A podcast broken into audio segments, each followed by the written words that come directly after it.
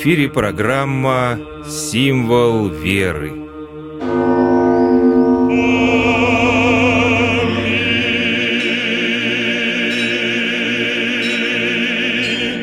Здравствуйте, вы слушаете программу «Символ веры». У микрофона настоятель храма Сретения Господня село Чемурша, священник Максим Курленко. Сегодня в программе я бы хотел поговорить об одном очень важном аспекте нашей жизни, на который мы редко обращаем внимание, но тем не менее сталкиваемся с этим практически каждый день. О том, что мы с подозрением относимся к другим людям, воспринимаем других людей с подозрением и попытаться вместе подумать, обсудить э, причины этого. Иногда мы сами видим, что вокруг обманывают и проявляют агрессию другие люди, мы настраиваемся изначально уже на подозрение. Мы видим в людях плохое, а должны видеть хорошее. И для примера я приведу слова старца Порфирия Ковсоколевита. Это афонский старец, наш с вами современник и очень похожий по духу на старца Паисия Святогорца. Вот если кто-то будет читать например, труды старца Паисия и старца Порфирия, то увидит вот э, схожесть определенную в их подходе. Так вот, старец Порфирий, он говорил о том, что нам нужно научиться не видеть зла. В Духе Божьем видится все иначе. В действительности зла нет, он говорил. Зло — это небытие, и оно находится только в нашем сознании. Когда человек находится в Духе Божьем, он оправдывает людей. Нужно постараться видеть в других людях образ Божий и больше обвинять себя и стараться видеть свои грехи. В принципе, слова старца Порфирия, они созвучны со всем опытом православной церкви и с мировоззрением христианина и православного человека. Помните евангельское наставление, сказанное Христом на горной проповеди, 7 глава, «И что ты смотришь на сучок в глазе брата твоего, а бревна в твоем глазе не чувствуешь?» В каких-то э, переводах сучок заменен на соринку или щепку. Я имею в виду переводы, которые также приняты помимо синодального перевода нашей православной церкви, но сути это не меняет. Здесь речь идет о зависти. Итак, мы видим грехи других людей, но своих не замечаем. Что это? Это духовная слепота. А когда человек прозревает, то он начинает видеть не ангелов, не будущее. Когда духовно прозревает, он начинает видеть свои грехи, он начинает видеть фронт работы, он чувствует любовь Божию, божественный свет, озаривший его душу, но этот свет, он освещает и темные уголки души, где грязно и где сразу хочется очистить душу, вот эти уголки души. Можно привести такой пример с горницей. Вот представим закрытые ставни в доме, в горнице, и через эти ставни проникает солнечный дневной свет. Он освещает совсем немного. Какие-то уголки комнаты, они остаются темными, но вот ставни открываются. И что происходит? Мы видим, что здесь грязь, что здесь перевернутая мебель, здесь пыль, которую мы раньше не замечали. И нам нравится то, что горница стала светлая. Нам хочется сохранить этот свет, вот этот уют, и хочется навести порядок. Это как бы заложено в каждом человеке. Вот стремление к гармонии, красоте, стремление к Богу, к Его любви, к Его свету. Итак, одна из причин, по которой мы с подозрением относимся к другим людям, это наша собственная поврежденность, наше гордое, духовно ослепленное состояние. Мы еще духовно не прозрели. В нас нет полноты божественной любви и благодати. И нужно, конечно, об этом молиться и просить Бога, о чем мы поговорим чуть позднее. Нужно воспринимать зло другого человека как болезнь, которая его мучает. Он не может освободиться от нее, и нужно молиться за этого человека. Помните из Нагорной проповеди «Благословляйте проклинающих вас», «Благотворите ненавидящим вас и молитесь за обижающих вас и гонящих вас». Молитва за других и желание другим добра – это как раз воплощение в нашей жизни Духа Евангелия. Помните, апостолы в обиде, что их не пустили в селение, хотели молиться даже о неспослании огня и уничтожении этого селения, но Христос запретил им, сказав, «Вы не знаете, какого духа, потому что Дух Божий Он возрождает, Дух Божий Он просвещает, Дух Божий Он несет любовь и созидание». Итак, говоря о молитве за других людей, я говорю о том, что прежде всего мы должны молиться. У нас нет своей полноты благодати, мы должны ее призывать, а когда наполнимся светом божественным, тогда в этом свете видится все по-другому. И мы также должны молиться, чтобы и этот свет осиял других людей. Именно с этого начинать нашу коммуникацию с другими людьми. То есть молиться за других. Помните, Э, слова апостола Павла «Молитесь за нас, братья, чтобы Слово Господне распространялось и прославлялось, как у вас». Также в другом месте слова апостола Павла «Молитесь о нас, ибо мы уверены, что имеем добрую совесть, потому что во всем желаем вести себя честно». А вот отрывок, который читается во время таинства соборования из послания апостола Иакова – Признавайтесь друг перед другом в проступках и молитесь друг за друга, чтобы исцелиться. Много может усиленная молитва праведного. То есть, смотрите, молимся за других, а сами исцеляемся, о чем говорит апостол Яков. То есть и другим помогаем, когда молимся за них, и помогаем сами себе. Ну и, конечно, тут уместно будет привести пример – золотого правила новозаветной нравственности. И как хотите, чтобы с вами поступали люди, так и вы поступайте с ними. Итак, в православном богословии грех понимается как болезнь, и мы желаем исцеления другому человеку. Мы молимся, чтобы он избавился от греха, от пагубной страсти, ставшей причиной греха. Что, кстати, не означает – непротивление греху. Грех надо остановить и противодействовать ему, но при этом видеть в согрешающем образ Божий. Таким образом мы помогаем ему своей духовной поддержкой и не допустим ожесточения нашего сердца. Например, в католическом богословии несколько иначе. Там грех видится не как болезнь, а как оскорбление божественного достоинства, следствием чего должно быть неотвратимое наказание. Наказанием можно изгладить делами, покаянием. Тут как бы воспринимаются некие весы. Дескать, что перевесит, добрые дела или грехи. Вернемся к поучениям старца Порфирия.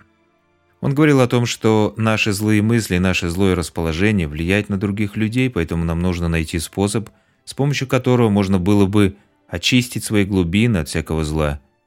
Необходимо э, быть в молитвенном состоянии, когда душа излучает добро. Когда мы посылаем любовь, не произнося слов. Но это действительно духовная работа, это очень сложно, потому что отчасти мы подвержены бесовскому влиянию. Здесь можно вспомнить слова апостола Павла из 7 главы к римлянам, где он говорил о том, что «доброго, которого хочу, не делаю, а злое, которого не хочу, делаю. Бедный я человек. Кто избавит меня от всего тело смерти. По мере того, как Христос наполняет душу человека своей любовью, как в человека вселяется божественная благодать, он становится неспособным творить зло и пребывает в добре и благости, говорил старец Порфирий. То есть, когда мы в духе, мы не способны совершать какие-то грехи. Значит, следовательно, как помочь Э, ближнему, чтобы он не совершал грехи, не находился в какой-то страсти пагубной, нужно о нем молиться. Вновь и вновь мы проговариваем вот эти вот э, самые важные аксиомы, фундаментальные. Молиться даже если он находится на расстоянии от нас. В молитве нам нужно просить не какие-то духовные дарования или исполнение своих мечтаний, нужно наполнять свою душу Духом Божиим – Просить, чтобы Бог вселился в нас. Помните молитва Царю Небесной? «Прииди и вселися в ные, очистены от всякие скверны, и спаси блажи души наши». То есть спасение души, оно начинается с того, что Бог приходит в нашу душу, освещает ее, исцеляет и преображает. Нужно в молитве просить того, чтобы жить со Христом и во Христе. А это значит, нужно знать Христа и любить Христа. А когда есть любовь и призывание Бога, тогда Господь придет в нашу душу, покажет нам наши недостатки, над которыми надо работать, и поможет нам своей благодатью исцелить их и преобразить нашу душу. Старец Порфирий говорил о том, что кто любит Христа, тот избегает греха. И вот э, предлагаю рассмотреть еще один психологический аспект причину нашей нелюбви к другим людям и нашей отчужденности. Мы требуем от других людей стать хорошими и как бы, к сожалению, априори видим в других, особенно незнакомых нам людям, несовершенство. Во многом потому, что сами хотим стать хорошими, но у нас это не получается – и мы как бы требуем этого от других. А, потом еще один момент. Грех всегда рождает страх. Сначала грех, а потом страх. Страх, что нас обманут, что с нами поступят плохо, что проявит какое-то плохое отношение. Если мы, например, завидуем, то и боимся с глаза, боимся, что нам будут завидовать, и станем выискивать эти признаки в других людях. Если мы кого-то можем обмануть или обманывали, то боимся, что нас обманут. Если мы находимся в страстях, то с этой колокольни смотрим на других людей. У нас не будет нравственных сил увидеть другого лучше нас, чище, светлее, умнее, достойнее. Поэтому фраза, что нет пророка в своем Отечестве. Поэтому и Христа распяли из зависти. Из зависти, потому что не могли это вынести, как это сын плотника – казался светлее, чище и более популярным в народе, чем вот эти вот книжники, фарисеи, религиозные учителя еврейского народа. И эта зависть, она есть везде, в любом народе и, соответственно, в любое время. В городе, в деревне, у подростков, у детей, у взрослых, у бабушек и дедушек. Она есть у всех, и нужно с этим бороться. Например, вопрос, почему более благожелательно относятся к тем, кто пьянствует или ведет разгульный образ жизни? Потому что кто не пьет и ведет себя достойно, вот он как раз вызывает больше раздражения у людей. Откуда это происходит? Опять же, это все зависть. И вот когда мы с таким подходом, с багажом своих собственных грехов и следствием этого, как бы поврежденным видением мира и других людей начинаем коммуникацию с другими людьми, то другие люди, они это чувствуют на каком-то подсознательном уровне, чувствуют отношение к ним, и, соответственно, они отвергают вот эти вот э, навешенные нами ярлыки, осуждения, там еще чего-то, чего мы там придумываем. И непонятно, откуда возникает такая напряженность в отношениях. если мы не пересмотрим свое отношение к другим людям, оно так и будет наполнено страхом, осуждением, подозрением, то мы не сможем выстроить отношения с Богом. Потому что это все взаимосвязано. Наши отношения с ближними, наша молитва к Богу – это все взаимосвязано.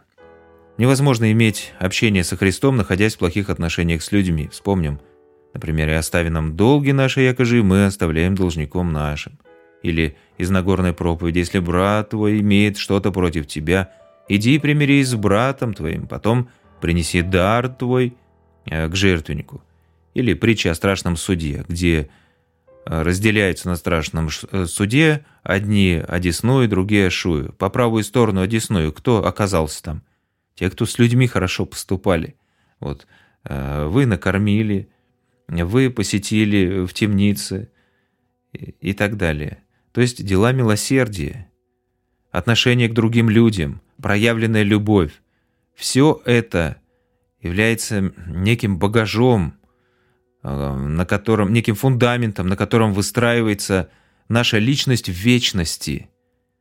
И достойны Царствия Небесного оказываются люди, которые э, наполнены любовью и к Богу, и к другим. Это вот основа, духовная основа. Любовь к Богу и другим. Когда Христа спросили, какая наибольшая заповедь в законе, он говорит, что возлюби Бога и возлюби ближнего. Так вот, что делать, если мы осознаем свои темные мысли, но ничего не можем поделать, если есть желание добра, то Бог все равно поможет. Если мы призываем Бога в помощники, Он заполнит нашу душу. И Бог сильнее зла. Здесь мне вспомнилась притча о том, как поспорили ветер и солнце, кто сильнее. Кто снимет тулуп с пастуха, который забирался в гору. Ветер подул, пастух плотнее запахнул свой тулуп, а когда из облаков вышло солнце, расточая приятное тепло, пастух согрелся и снял свой тулуп. Еще я думаю, что здесь вполне уместно было бы вспомнить пример из такой притчи, истории, рассказа про ведро с, я с яблоками, когда жили два соседа, один был такой завистливый, и он все завидовал своему соседу, что у него все хорошо, и дом опрятный, и он ему постоянно то подбросит мусор какой-то перед э, воротами, перед дверью, то ведро с помоями.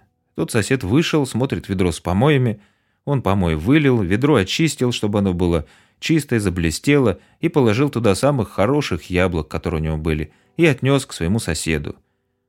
А тот сказать ничего не может, с удивлением смотрит и говорит, как же так, я же тебе, дескать, и подкидывал мусор, и вот это ведро с помоями поставил, а ты мне вот ведро с яблоками.